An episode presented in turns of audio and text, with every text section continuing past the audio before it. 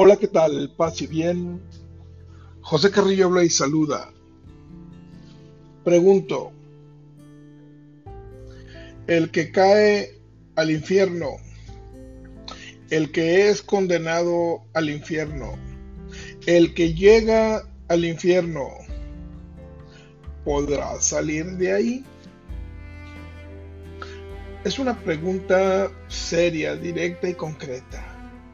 Hay quienes aseguran que solamente existe cielo e infierno. Pero incluso hermanos que no profesan la fe católica han hablado del purgatorio confundiéndolo con el infierno. ¿Por qué? Porque ellos mismos son quienes dicen que del infierno nadie sale.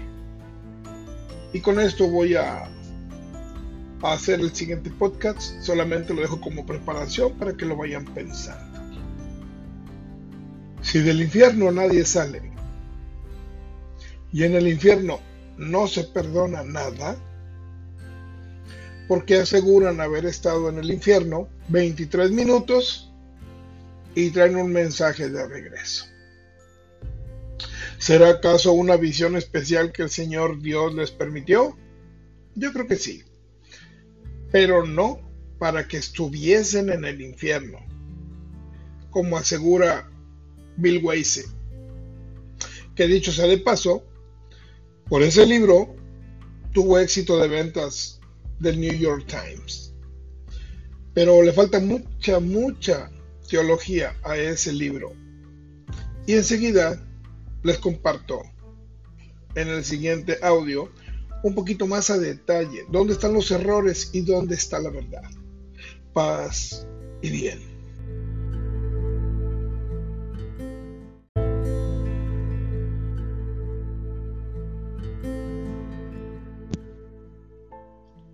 Continuando con el tema, ¿se puede salir del infierno? Veamos. Este tema va enlazado también con la salvación eterna prometida por Jesús. Dice Mateo 12, versículo 32. Cualquier ofensa al que calumnie al Hijo del Hombre, cualquier insulto contra Dios, tendrá perdón. Lo que no tendrá perdón es calumniar al Espíritu Santo. No se le perdonará ni en este mundo ni en el otro. La pregunta aquí es, para quienes no creen en el punto intermedio, ¿en el cielo te tendrán que perdonar algo? Porque ahí Apocalipsis dice, nada manchado entrará en el reino de los cielos nada manchado. Apocalipsis 21, versículo 27. Nada manchado. O sea que si no te han perdonado, no puedes entrar al cielo. Si tienes algo mínimo, no puedes entrar al cielo. Algo pendiente, lo que sea. Por pequeñísimo y insignificante que sea, si no estás totalmente limpio y libre de culpa, no entras al cielo. Así de sencillo. Lo dice la Biblia. Y por si le quieren buscar, en el hebreo dice más fuerte. Ahora,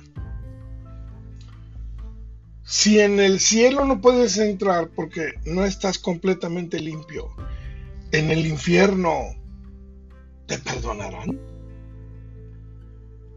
¿Es así? Dice Hebreos 9:27. Y de la manera que está establecido a los hombres que mueran una vez y después juicio. ¿Cuál juicio? Juicio para condenación a la vida en el sufrimiento, que ahí será el crujir y rechinar de dientes. O destino, el cielo. Pero te van a dar una recomendación.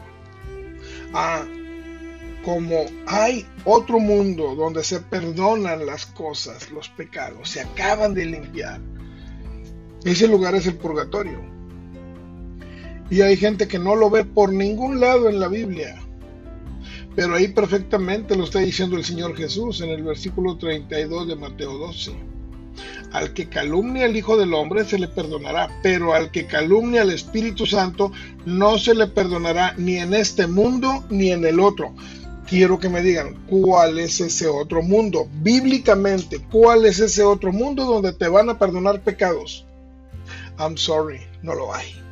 Pero aquí el Señor Jesús nos da una ventaja por sobre todo y nos dice, yo soy el pan de vida, el que viene a mí nunca tendrá hambre, el que cree en mí nunca tendrá sed. Sin embargo, dice Jesús, como ya les dije, ustedes se niegan a creer aún después de haber visto.